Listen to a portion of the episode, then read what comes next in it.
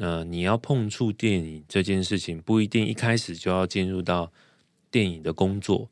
你可能可以用你喜欢的、你擅长的，慢慢的去磨练，然后总有一天你会碰到它。他说到到那个时候，你看待电影的方式就会长得不一样。我自己就在从印刷、从广告，然后设计到做品牌，所以这样走过来已经走了二十几年。可是你后来进入印刷厂，然后后来开始做设计的过程里面，你有想过说啊，好像已经距离自己当初想的有点偏离了吗？我我我有时候会让自己想象，这个是真的，就是我会想象自己很像走在沙漠里。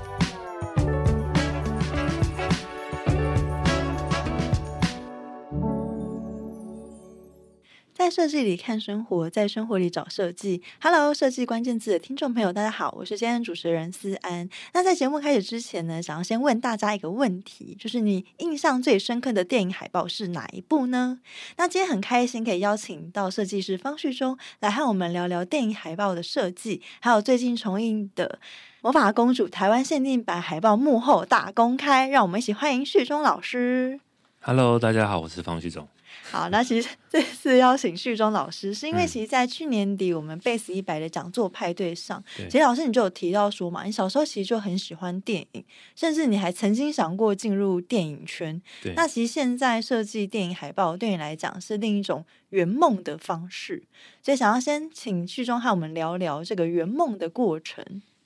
其实我在呃小时候，因为听很多故事，所以长大好像也变成说故事的人。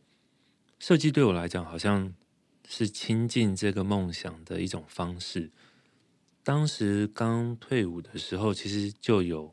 想法直接去碰触电影。你们直接当可能电影的幕后人员吗？其实我那时候在问前辈的时候，就是我舅舅，嗯，我在问他的时候，他也问我一样的问题，就是你想亲近电影，那你亲近的方式是什么？我那时候的回答是。我很想去碰触剪接，很奇怪哦，就是想当为什么想要是剪接？因为我觉得剪接它是一个可以把一段故事重组，你可能可以把它变得很紧凑，你可能可以把它变得很浪漫，或者是变得很惊悚。嗯，对，所以我就觉得啊，剪接这件事情好像很有趣。但是我舅舅就问我说：“嗯，那你擅长什么？”我说哦，我喜欢画画，嗯，因为那时候真的就是喜欢画画，所以我就被丢到印刷公司，印刷公司去磨练，因为他认为说，呃，你要碰触电影这件事情，不一定一开始就要进入到电影的工作，嗯，你可能可以用你喜欢的、你擅长的，慢慢的去磨练，然后总有一天你会碰到它。嗯，他说到到那个时候，你看待电影的方式就会长得不一样。对，谢谢老师的话，好有智慧哦。真的啊，真的啊，所以我自己就在从印刷、从广告，然后设计到做品牌，所以这样走过来已经走了二十几年。可是你后来进入印刷厂，然后后来开始做设计的过程里面，嗯，你有想过说啊，好像已经距离自己当初想的有点偏离了吗？我我我有时候会让自己想象，这个是真的，就是我会想象自己很像走在沙漠里，嗯，就是夜晚的沙漠，可是有一颗星星很亮，然后我就知道那个星星可能是我的梦想，嗯，可是因为沙漠的地形它有高有低，有左拐右弯，你根本就不可能直线碰到它，所以我觉得我一直在这条路上，可是因为那个星星很亮。所以我知道我的方向没错，嗯，对，所以在一路上我可能会遇到各式各样的难关、错误或者是一点成就，但是只要那个方向，我只要跟着那个星星走，我觉得就是对的，就是我有越来越靠近它，但我知道我不会碰到它。嗯嗯，那刚好是你有提到从印刷厂到后来可能做设计啊，再接品牌之类的一些案型。那你是什么时候才开始接到第一部的电影海报？嗯，其实我是在大概十几年前，那个时候我在好事，嗯，应该对吧？那个时间应该是在好事的时候，哦，我就接了一个电影的视觉，叫做《龙飞凤舞》，就王玉林导演的。嗯，然后那时候男主角是吴吴鹏凤老师。对，那个时候其实我是很兴奋的，因为这么喜欢电影，然后突然碰到电影相关，而且是我擅长的，因为那时候已经做设计蛮长一段时间了，所以那时候其实自己想了很多。那在讨论沟通的时候，其实好像也开始去慢慢了解到要如何用设计、用视觉去跟电影产生关系。嗯，对啊，比如说。可能会有给外国人看的，我们就说叫国际版，嗯，通常都是丢什么影展啊、比赛啊这种。那另外讲，呃，这个叫做什么主要的版本，就是正式版，可能就要强调演员。所以那时候想说，哇，对，好像是这样。所以自己也在啊、呃、电影视觉或海报上面开始有了第一次的接触。那你觉得做电影海报跟做其他的平面设计有什么不一样的地方？嗯、呃，我觉得平面设计跟电影海报的落差是，电影是浪漫的，它是一个你必须要在第一眼的视觉上就能够感受到的浪漫。你可以看到线索，你可以看到一点点魅力，甚至你想要了解，诶。这两个小时，这一个半小时，他会给你什么？所以一张画面就必须夺人目光，把人拉到那个世界里面。嗯，我觉得他是啊、呃，要很有那个怎么讲，很有这种独特的魅力，才能够达到像这样的目的。就很像是当。可能观众他们还包完全不知道这电影在演什么时候，他们看第一眼那个电影海报，好像就能多多少少看到他的轮廓，然后想要说：“哎，这部电影到底在演什么？”的那种好奇心被激发起来。而且我都会不讲完，其实我不喜欢讲完。就我自己在做很多作品的时候，就是说，你如果把所有事情都讲完了，它会比较像是招牌，嗯，对吗？就是我在卖便当。我在卖卤肉饭，我在卖啊、呃、运动饮料，它就是一个招牌的感觉。但是电影是你想要一起加入的，你想要被感动，你想要哭，你想要笑，所以我觉得你不能讲完，嗯，你要留空间让观者去填满，嗯，对，所以我我自己是很喜欢在每一次拿到那个电影视觉设计的时候，我会开始。画草稿，因为我很难去设定说这个故事是有参考的，嗯，就每一个故事它都是特别的，所以我很喜我我我我觉得我在做专辑设计的时候，可能都没有这个习惯，就是做平常的品牌也没有那个习惯，因为你会太想要在一个呃可能潮流里面，嗯，去找到一个模式，再加入创意。但是在电影的话，可能对我自己来讲，它是一个太重要的存在了。所以每一次的电影的视觉，我都是从手稿开始，从手稿的画面，从手稿的比例分配，然后最后试着把它做出来。甚至是我在看电影，因为我们通常都会先看试片，其实我们会去电影公司，我们可能会啊、呃、看毛片。所以我们在看的时候，其实当我看完，我就会一定会有一个画面，我就会先画下来，甚至会跟导演讲，就是我刚看到什么。所以你就是很直觉的，一看完电影，可能脑中就会有一些画面或想法吗？对，就是蛮大多数的作品，电影作品是这样。哦，嗯，然后就会跟导演讨论说，哎，这个方向是不是可以把它转化为电影海报的一个方向？对，嗯，对，因为通常导演都是跟我一样浪漫的，因为有时候我们做商业设计，业主可能是希望设计来协助他，嗯，可是我觉得跟导演或创作者聊天的时候，我们比较像是把他的画面整理出来，对，所以我觉得那个沟通是有趣的，就是会是两个浪漫的人在聊天这样。那我很好奇耶，那嗯你那时候看完《魔法公主》的时候，你脑中的画面就是现在这个海报的画面吗？嗯、呃，我觉得从《神隐少女》到《魔法公主》，呃，我跟董时航的默契跟合作方式比较特别。呃，《神隐少女》的时候，我是邀请她来我家，我们两个臭男生 一起重看，就是有点想象我们好像第一次看，对，嗯、所以那时候看完之后，我们马上去对比出。二十年前我们看它，跟二十年后看它，所以做出了一个比较冲撞式的画面，就是那时候是一个正一个反，嗯，一个开阔，然后一个是有很多的堆叠这样。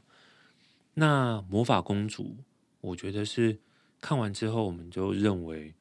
他讲的东西是一个呃小跟大，小是什么？大是什么？小就是人类。嗯，大就是环境，嗯，然后或者是呃这种议题式的力道，嗯，对，所以看完的时候，其实，在看的时候我就开始画，就是我边看我就开始边画，呃，这个画面，这个横向的画面，然后人在森林里面，然后有隐约看得到的这些伙伴，然后构成了一个从啊。呃暗处走向光明的画面，对，嗯、所以他演完的时候，我就说：“哎，那我们朝这个方向。”那当然也是因为《神隐少女》那时候造成很大的回响，所以我们在《魔法公主》的时候就提出说：“有没有可能尺寸再大一点，然后多加一点巧思，然后那个巧思是跟你的生活时间有关的，就是说。”你把灯关掉，那个巨大的光影才会出现。嗯，甚至是我在那个呃山神的那个呃角色上面，呃，我我不晓得大家有没有隐约看得出来，其实我有稍微再把它压暗一点点。嗯，因为当你在呃看夜光的时候，它才能够看到比较明显放大的身影，然后原来的那个姿态会。更模糊，这个也是我们在讨论过程中有跟日方，就是吉卜力工作室这边，还有电影公司有特别讨论，就是说，呃，这个角色他不会同时出现，就他也不能同时出现，嗯、所以在呃最后的呃亮度处理上面的时候，有稍微把白天的姿态压暗一点点。对，这样子才会凸显出现巨大身影的时候，你只会看到巨大身影。嗯，对啊，这是小小的一个设计。那我蛮好奇，你跟董时航老师，就是你们这两次的合作，对你们的合作的模式是什么？因为我知道董超老师可能就比较是负责插画，那他在当中也会跟你一起有一个灵感的碰撞吗？嗯。呃我我觉得我跟石航认识非常久了，那在这认识这么久的过程里面，常常也会看到他对于创作的进化，比如说他开始去研究三 D，研究动态，甚至他在他手感的训练之下，他开始开发了更多的可能。嗯，那他自己的的想做的事情，一直都会是纯手绘。他非常热爱纯手绘，所以那时候我邀请石航的时候，我就跟他说：“其实我想要回到每一个人都想要收藏、都想要的那种手感跟温度，所以我们没有任何的后置，没有任何，我们就希望它是一个作品，我们用作品来跟宫崎骏老师致敬。对，所以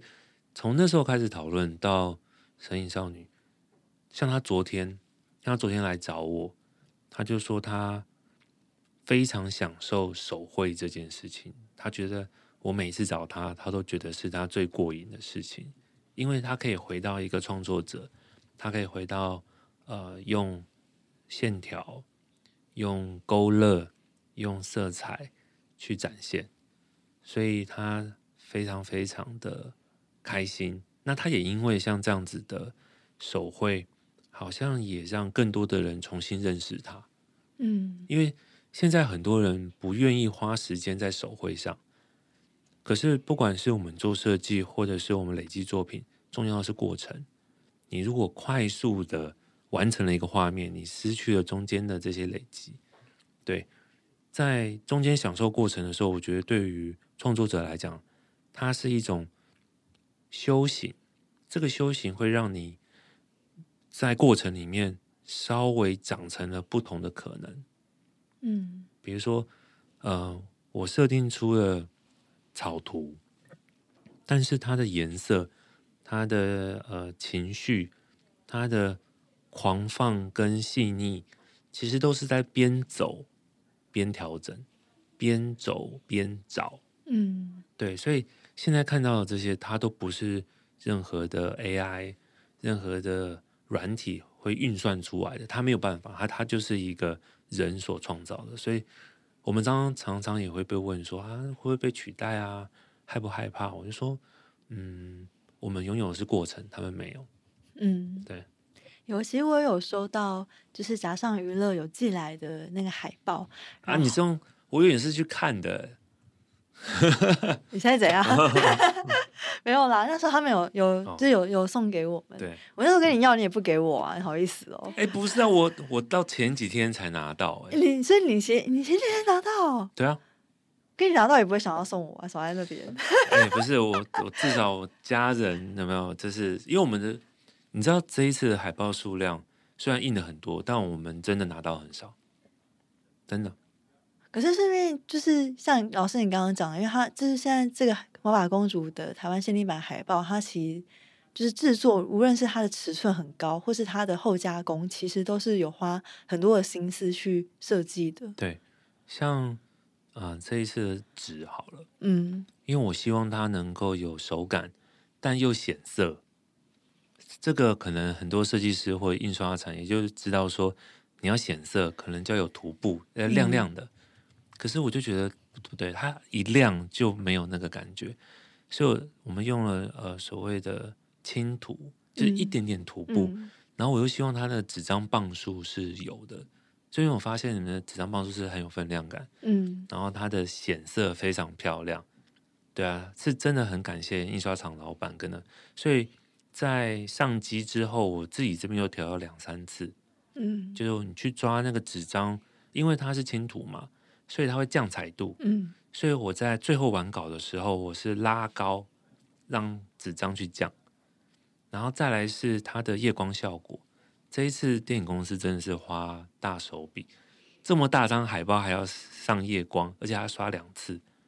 对，所以对他们来讲就是怎么可能？嗯，而且本来微秀是说他们以前都送小海报。哦，对，以前都送那种小小的张的，什么 A 三那种，因为它比较方便嘛，就是呃，观众方便拿，他们也方便运送跟整理发送。但我这一次就觉得，因为上一次《神隐少女》就很多人跟我说太小张，我自己也觉得那么小张很可惜，很多细节啊，然后人跟那个树脸感觉这样才能出来，嗯、所以我就很任性跟他们提说，我想要大张，要 A two 这样，然后他们一开始就。电影公司当然非常支持，日方也支持，嗯、但威秀就有一点紧张，就说：“那我们这样会不会不好送啊？不好整理啊？”结果打样一出来，我们一拿到打样，马上送去威秀开会，他们看了之后就超喜欢，而且还追加。哦，对，就是当你看到这个本人的时候，你自己会被那个力量所吸引。对，所以我觉得很感谢在这一次。呃，海报的制成上面，就是不管是从呃印刷厂到各个伙伴，到最后电影院、电影公司还有观众都愿意支持，嗯，所以我觉得一个经典的作品有这么多人愿意支持、辛苦，所以他才会有这么多好的回响，嗯。因为我其实有拿到海报，然后那时候我在看的时候，我其实就蛮能理解刚刚老师所讲的那一个过程，他所累积出来最终的成果。我那时候打开来，把它先暂时贴在墙上，把它拼成 A one 的时候，我真的有被感动。就是你你你有哭吗？有哎、欸嗯，真的吗？我不信。然后，可是我觉得很棒是，是像你刚刚讲的董世航老师的手绘的坚持，真的非常的细腻。如果听众朋友你们有拿到的话，嗯、真的可以再仔细的好好看每一个他所描绘的每一个细节。嗯、比如说他的树，其实大家注意看，他连树上面的树纹都是真的很仔细的去勾勒出来。其实你你讲到树啊，本来当然。我们都会觉得啊，所有东西都要画得很像很细。可是我们在这一次讨论的时候，我们有特别去说，我们希望它整个的树林的线条跟用色是粗犷的，嗯，但是你可以感受到层次，嗯。所以如果你们仔细看啊，它都是用很多笔触去做堆叠，而不是刻意去刻画出那个精致的树枝跟树干。所以，当你远看的时候，你才会有一种，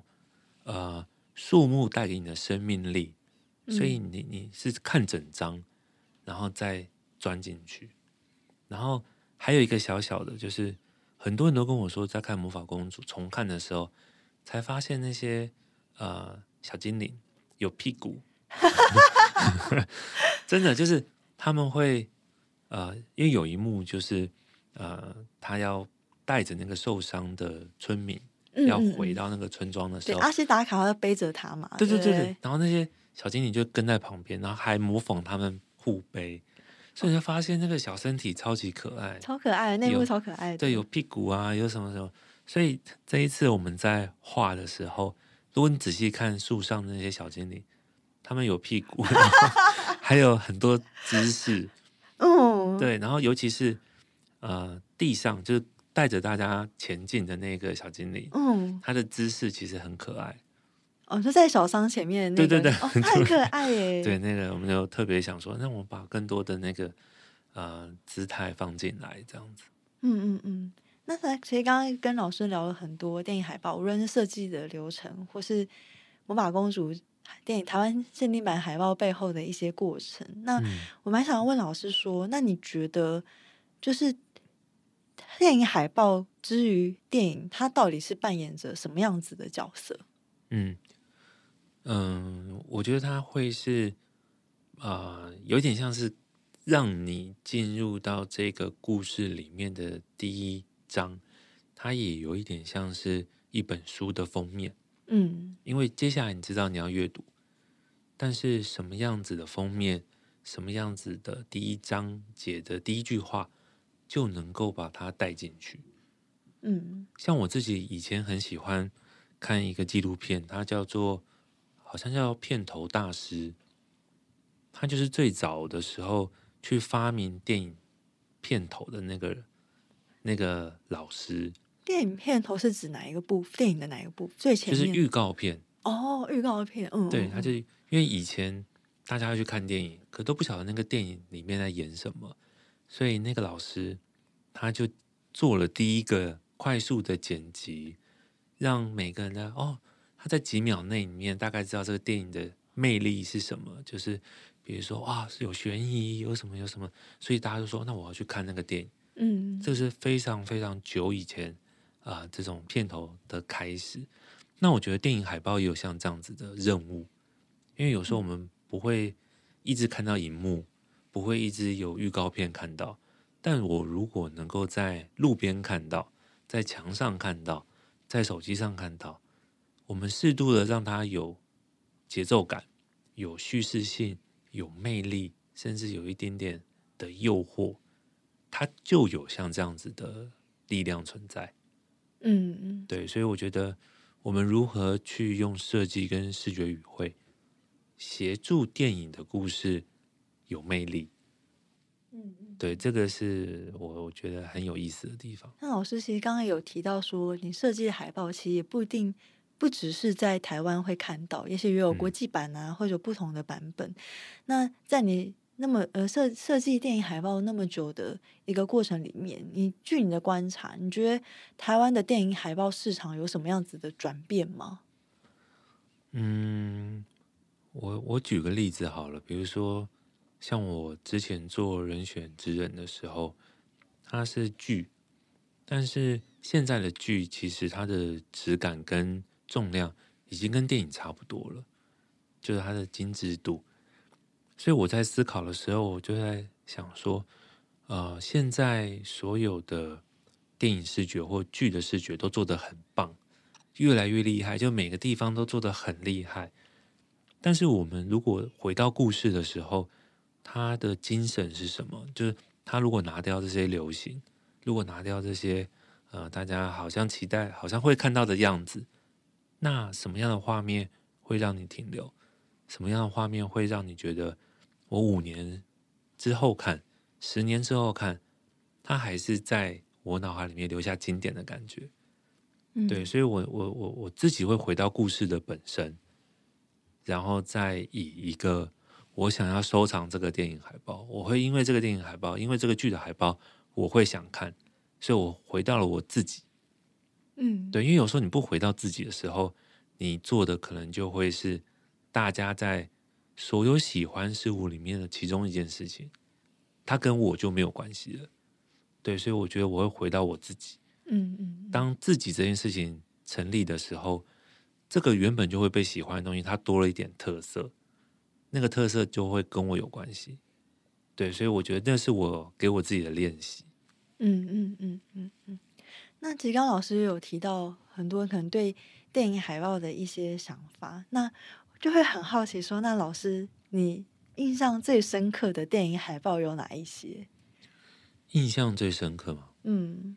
嗯、呃，你说不是不是自己的？对，有没有一些、哦、一些其他设计师，无论是可能台湾也好，或是国外的也好的设计师的电影海报，其实是让你印象很深刻的？嗯、呃，像我非常喜欢那个呃，斯丹利·库珀利克的的作品，嗯，对，比如说像《发条橘子》，对，因为其实呃，当你看完那个电影的时候，其实你才会知道，它并不是一个这么舒服的电影。嗯，他的电影都没有要追求舒服的。对，就是像比如说《太空漫游》，对，他的那个画面感其实是非常经典到现在，虽然。前面会有一点想睡觉，你要撑过去。就是你一撑过去之后，像我第一次看的时候，真的是哇，就是一种身心灵的体体考验。那部我前面二十分钟看了三次，我才看完。哦，对，他好像大家都这样。可是我觉得，就是你要进入到那个世界里面，嗯，所以在当你持续看的时候，你才会发现有太多太多的，不只是故事的。呃，要跟你沟通的，其实对于视觉上面有很大的记忆点，嗯，所以我自己对于那种很久以前的的海报啊，或者是电影，其实那个视觉的印象会比较深刻。反而是现在的的电影，可能是资讯太多又太快了，就比较有比较少有那么紧密的停留。这样，像你刚刚讲到史丹利·库伯利克，其实我还有另外一个印象很深刻是《鬼店》。哦，然后我觉得他海报也是算比较简单，然后会有，可是他就一个眼睛跟一个很惊悚的表情就在那边，你就好奇他到底在演什么。然后你看完之后，你就真的会被吓烂啊。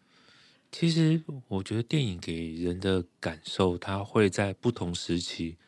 都会有一些不同的联动。嗯，比如说在网络上有非常多的设计师是致敬经典作品，就像我们现在可能在做魔法公主这样。可是当他们在致敬的时候，你就你才会发现，那个故事的精神还在，但是换了一个视角，它可能变得更简单了。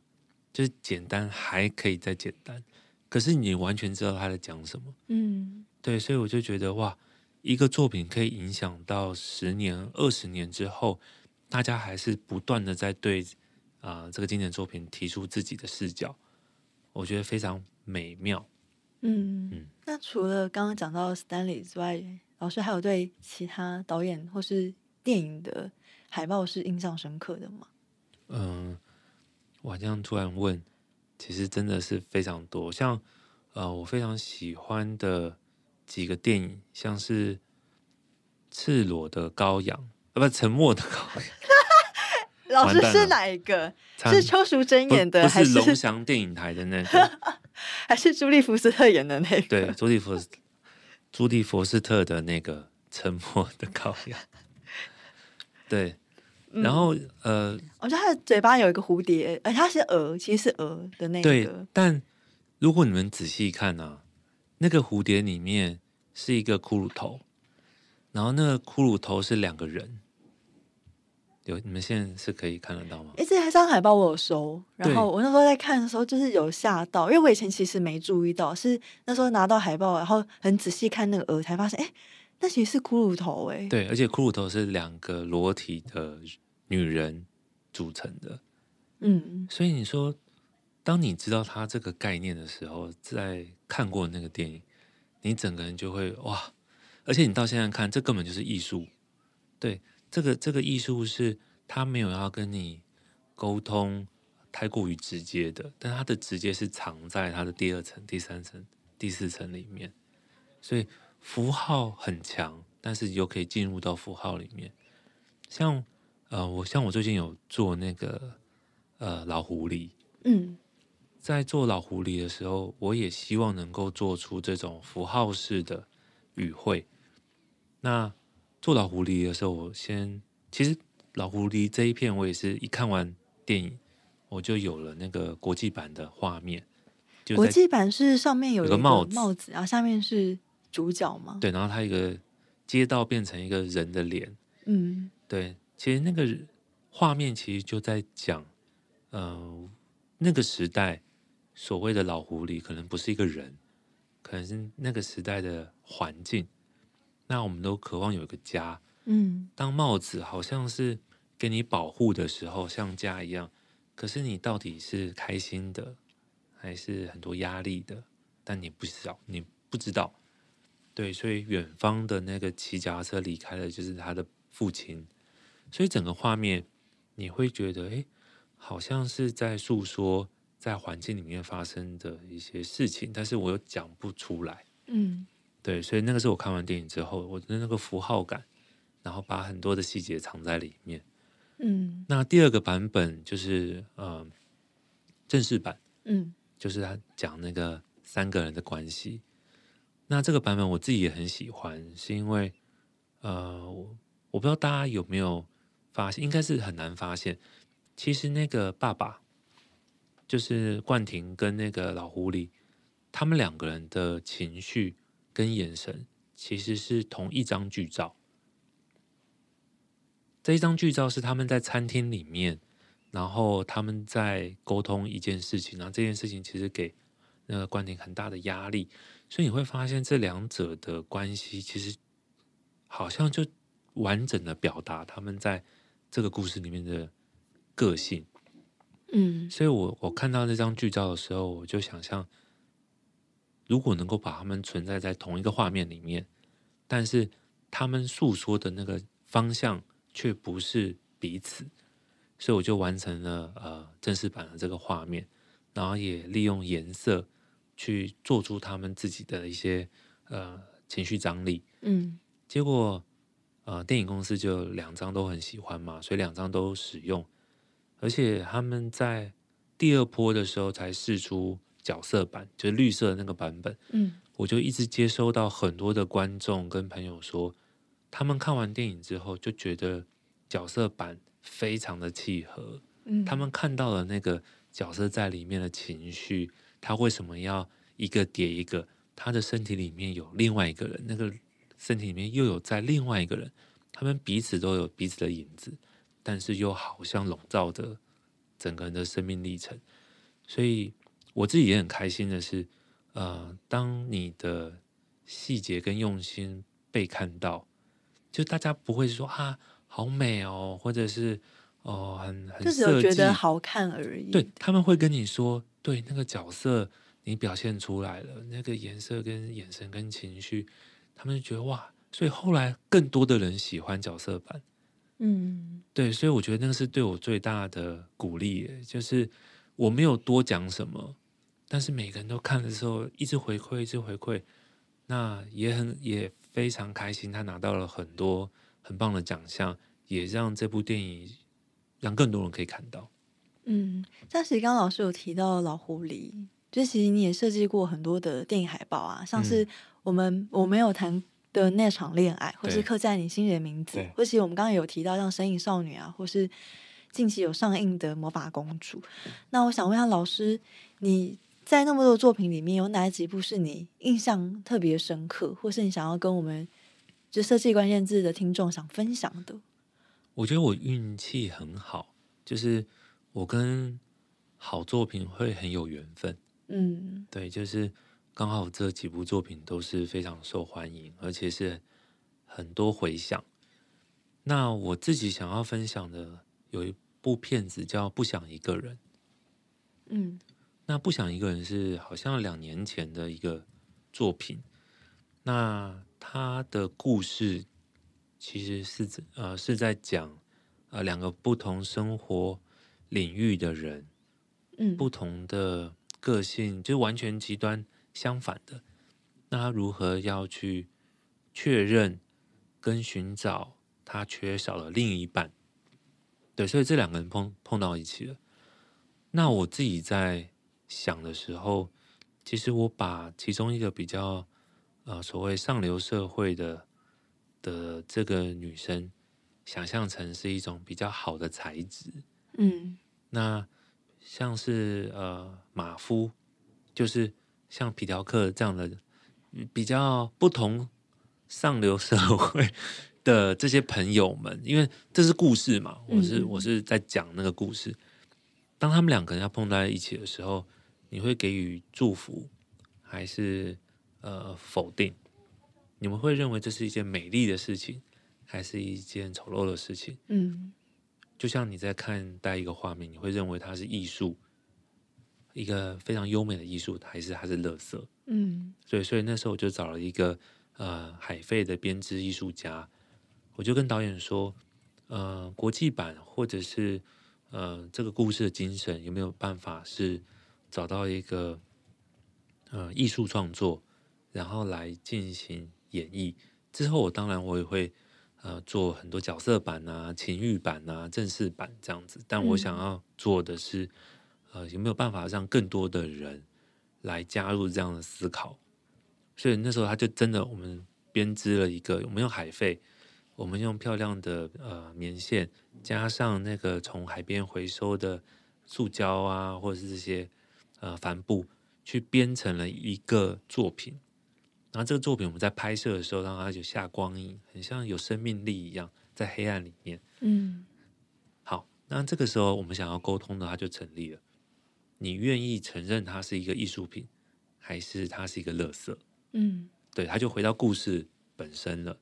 好，虽然这样听起来好像我绕了一大圈，但我自己认为，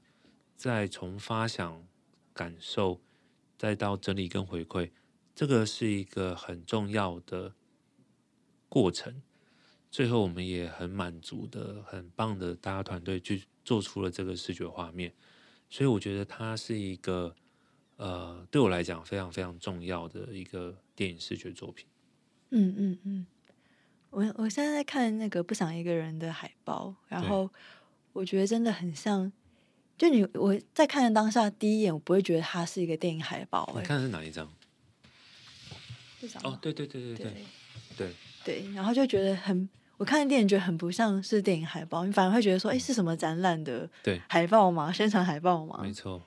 对，但在另外一个可能比较宣传呃比较角色版，哦，这个就是那个正式版。对，正式版的话，可能它也是有一个比较不规则的色块去呈现，像刚刚老师讲的这样，比较有点冲呃阶级冲撞的感觉。对，其实，在正式版的设计上面，我刻意去表现了呃撞色，还有我去凸显了某一些呃他的姿势啊，他的状态跟环境，因为这一幕其实是电影里面。快接近最后的一个蛮关键的画面，如果大家有看过的话，嗯，所以我会从故事里面去延伸，然后我把一些呃空间变成色块，纯粹的色块，因为有时候一个颜色它就能够跟你讲一件事情，对，所以我把很多的语汇有简化的，也有重新去做整理跟调配的，嗯嗯嗯嗯，其实我还做了有情欲版。他的情欲版，我在发想的时候，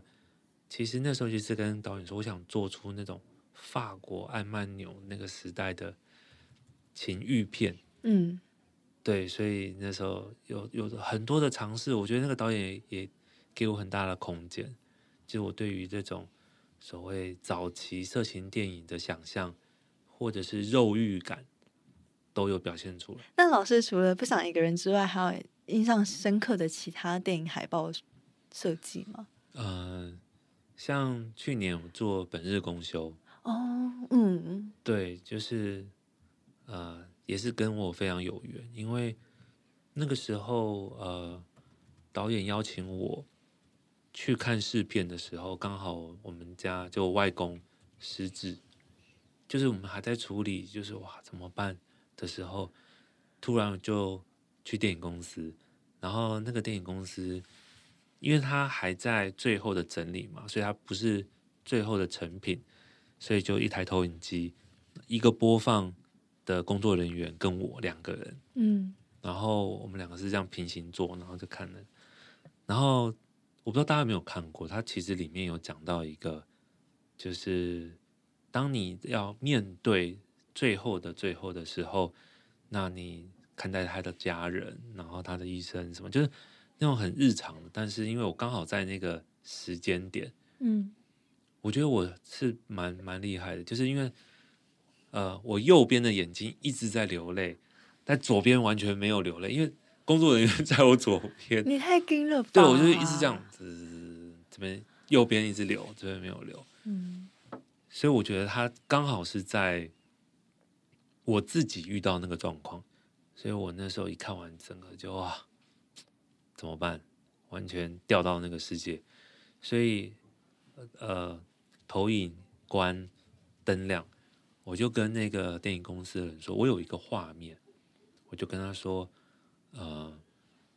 呃，理发师，呃，理发师，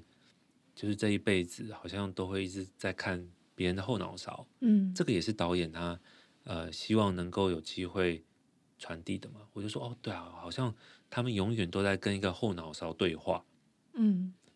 但是当你今天面对这个后脑勺的时候，你突然有一天做了一个勇敢的决定，那对别人来讲可能只是一个小小的事情，可是对我来讲是世界。这个世界它被改变，它被一个勇敢开出了一条路。嗯，所以我就想说，你在剪头发的时候，有时候会用推子啊，会用剪刀，就很像在后脑勺上面推了一条路。那条路就像是我们在这个电影里面看到，在绿油油的稻田里面，他开着车。找寻的那个阶段，嗯，对，我就开始形容，虽然他可能也不知道我在讲什么，可是我就其实那个脑海已经想完了，嗯，所以回家之后我就开始画草图，我就开始手绘，就把草图画出来。后来我再请米粒，嗯，协助我变成一个完整的作品。对，所以对那个那个这部作品对我来讲是一个在那个时间点。就是我这辈子只会有那个时间点让我遇到这个作品，所以它就变成了协助电影说故事的这个作品。好，那其实刚刚老师聊到了很多电影海报的历程，那最后想要问一下老师说，那你未来会想要跟电影会有不一样的关系吗？嗯、当然有，因为我很喜欢跟朋友说，如果哪一天我真的有机会拍了一部电影。我就可以回东港了，对，就是就是可以不用每一天做设计，就是好像满足了这样。所以呃，在今去年年底，我开始跟几个朋友在讨论，就是说，因为我有几个剧本一直在我身体里面，嗯，对，那个剧本可能是会跟着你的年龄去改变的，但是那个故事都在。所以我们可能会试着把它拍出来，嗯，那当然可能不会是最近，但我会很享受在它慢慢成型的过程里面，但是它真的有机会成真，所以我觉得接下来我跟电影的关系也许会越来越紧密，甚至我也会期待自己能够正式加入它。所以老师未来会想要成为，可能是比较是。导演的角色吗？嗯，都有可能。就是我们在把这个故事呈现出来的时候，我不会把自己设限在哪一个角色了。嗯，对，就是而是我能够让这个故事成真。嗯，因为电影对我来讲，它真的就是一个对于美感、对于是世界的观察、对于情绪，甚至是设计的总和。因为它包含了太多太多的的热情跟喜好在里面，所以我决定把我呃最丰盛的浪漫呈现在它上面。感觉老师天空上的那颗星星，一直到现在都还是很亮诶。嗯。还好，它还亮着。好，那今天很谢谢旭中老师的分享。嗯，如果听众朋友对于旭中老师的分享有什么想法，都可以留言让我们知道。也欢迎留下你印象最深刻的电影海报是哪一部哦。那欢迎持续锁定设计关键字的 Podcast，或是到 Shopping Design 的脸书官网 IG 追踪我们。我们下次见，拜拜。拜拜。